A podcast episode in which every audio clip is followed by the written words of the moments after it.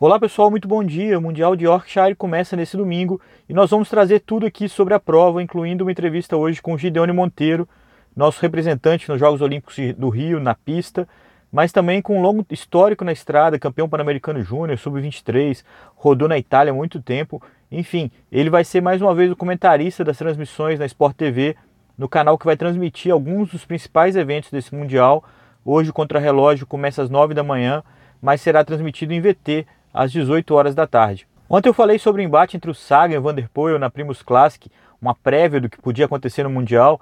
Veja que aconteceu algo que também pode acontecer no Mundial no próximo final de semana, na prova de estrada masculina, a vitória de um belga, a vitória tática. O Edward Towns da Trek foi o vencedor da prova, ele antecipou a chegada e usou a roda do seu companheiro de equipe, o Jasper Stuyven, para conseguir frustrar o pelotão. O Jasper Stuyven estava isolado já na frente, o Towns atacou, foi na roda dele por um tempo e conseguiu chegar com uma pequena margem do pelotão. O Pascal Ackermann da Bora chegou no cangote dele, mas ficou em segundo lugar. Algumas curiosidades dessa prova. O Mathieu Van Der Poel atacou, se mostrou bem ativo na prova, mas foi muito marcado e acabou ficando fora da disputa pela vitória. O Sagan também fez muita força nos quilômetros finais, trabalhou pelo Ackermann e terminou em 27 um treino de luxo para ele e também uma moralzinha aí com o alemão que é um grande sprinter e que também vai ser um dos favoritos para esse Mundial. Mesmo que seja só uma estatística, o Van der Poel volta a chegar na frente do Sagan. O Van der Poel fez 19 lugar. Isso é só uma corneta, é só um número. Esse resultado entre os dois pouco importa. O que é relevante mesmo é que o ótimo Stuyven não foi convocado pelos belgas, não vai estar no Mundial. O time belga é cheio de líderes como o Gilbert, o Van Avermaet, o Henko Evenepoel, o próprio Towns. Logo, o treinador escolheu um ciclista que pudesse ser gregário da equipe, apostou no Lampaert, que inclusive venceu a volta da Eslováquia nesse sábado, o que mostra também que o Lampaert vive um bom momento. Os belgas têm uma ótima equipe para esse Mundial e tem muitas boas cartas. Sem dúvida, é uma equipe que pode atacar muito e que pode tornar decisiva algumas ações nessa disputa pela camisa arco-íris desse ano. Voltando a falar sobre o Mundial, o TTT misto que tem hoje por nações, depois de anos tendo uma contrarrelógio por equipes, né, disputada realmente por equipes e não por seleções, agora eu sei aposta nesse novo formato e de última hora o Primo Roglic pulou fora da seleção da Eslovênia enfraqueceu ainda mais esse start list. Certamente o Primo Roglic optou por se poupar porque ele tem grande chance de pódio num esvaziado contra-relógio individual. Esse sim também está depenado a disputa tem muitos poucos favoritos ele é um deles. Aliás, se você olhar bem a escalação do time trial misto que acontece nesse domingo, é, fica claro que a declaração do Lefebvre foi levada muito a sério, reflete mesmo uma opinião geral. São só 10 países na prova, mais uma equipe com representantes convidados aí é, pela UCI, incluindo a Teniel Campbell da Trinidad e Tobago, que é uma ciclista bem vitoriosa no, nos últimos anos, uma grande promessa. Tem só dois ciclistas que foram pódios no Mundial de Time Trial masculino. O Tony Martin, né, da Alemanha, que já foi um super campeão, hoje ele vive um momento mais de final de carreira e o Castroviejo da Espanha, que já fez terceiro apenas uma edição. Entre as mulheres, o desdém também foi bem significativo.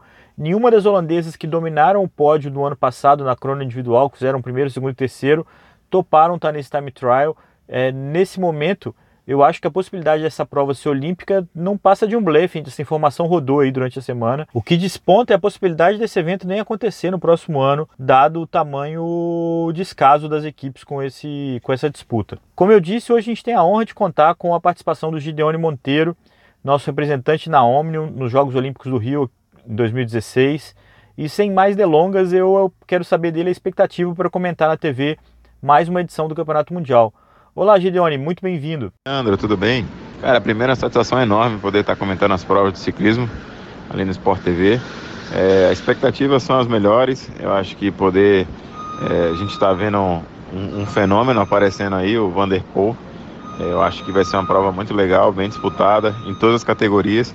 Amanhã já começa as transmissões, é, às 8 da manhã, às 8, 9 da manhã já começa ali a, é, com as provas de também com as provas de contrarrelógio.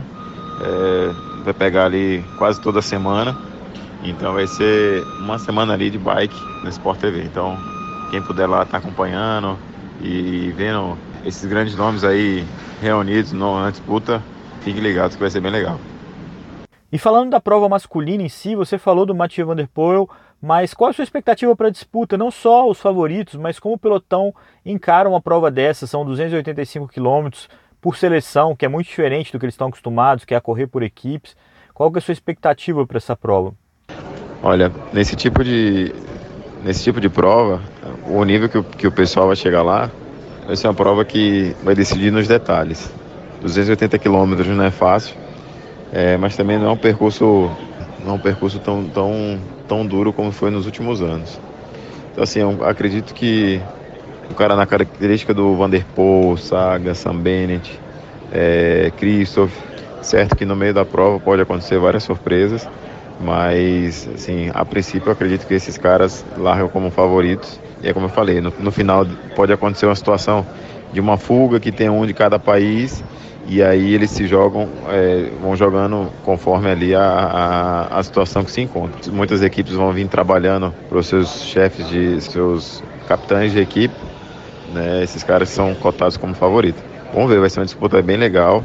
Acredito que é, vai, ser, vai ser uma prova é, que o finalzinho vai é, vale a pena ficar ligado ali na, na TV porque deve, deve ser bem emocionante.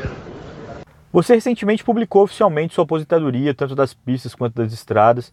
Claro que você continua pedalando, mas não vai fazer isso mais na elite do ciclismo, por onde você esteve por tantos anos.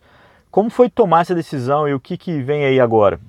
Verdade. É, eu comecei a fazer minha transição. É, essa última corrida que teve agora de Umbatuba, eu já estava ali na parte técnica da, da seleção militar, estou ali na, na gestão dos atletas, auxiliando ali que eles precisam, junto com a Tenente Gavinho, né, ela que está tá na frente. É um momento assim que eu achei que seria o momento de fazer minha transição. Parei de competir profissionalmente, mas não quero sair do ciclismo. Acho que o ciclismo me deu muito e eu acho que nada mais justo que está na hora de retribuir também o que ele me deu. Então, quero ajudar, continuar a ajudar a desenvolver o esporte aqui no Brasil de alguma maneira. Sim, agora eu estou do outro lado, então comecei a enxergar né, de uma maneira um pouco diferente, né? Assim, eu não tinha noção como que era, mas está sendo uma experiência muito grande, grande e um crescimento pessoal maravilhoso. Assim. Tem muito que aprender ainda, mas quero, é, conforme as situações, e colocando meu ponto de vista, minha experiência, para contribuir para esse crescimento. Quando você fala que o ciclismo te deu muito, é, certamente você tem entre as coisas mais importantes a participação na Olimpíada, onde você rompeu aí um tabu de 24 anos sem participação de brasileiros na, na pista. Eu não vou nem entrar no mérito do nosso ciclismo atual e a chance de Tóquio ficar bem remoto para a gente com o positivo do Cássio Freitas, mas eu queria falar sobre o Velódromo do Rio especificamente. Hoje ele está interditado para o Rock in Rio e a chance dele nem conseguir mais ser aberto é real. Os contratos de serviço estão terminando, não tem mais quem comanda e a gente pode ficar sem literalmente quem abra e fecha o velódromo. É, qual é o tamanho da sua disposição para se envolver nisso, para lutar para que esse palco onde você brilhou não se perca, para que nós tenhamos realmente um legado olímpico que seja o velódromo de pista do Rio de Janeiro? Realmente, Leandro, o ciclismo me deu uma oportunidade gigantesca, que é participar de uns Jogos Olímpicos, é, ainda mais em casa, e, e, ali o velódromo foi muito marcante para mim, foi um momento mágico que eu vivi. Acho que o que a gente pode fazer agora é entender os dois lados, entender como é que está a situação, entender real né, a, a situação num todo, para a gente, em cima do que existe, a gente começar a planejar alguma coisa a ser feita. Hoje, estou morando em Salvador, eu preciso entender como é que eu posso é, ajudar, né, como é que eu posso levantar essa bandeira do velódromo de alguma maneira, mas é uma coisa que eu tenho vontade sim. Eu acho que o, o velódromo é um, é um legado olímpico que a gente ganhou, foram vários recordes quebrados ali, tenho certeza e, e torço muito e quero poder ver aquele velódromo funcionando e, e desenvolvendo uma nova geração aí de, de, de atletas de pista.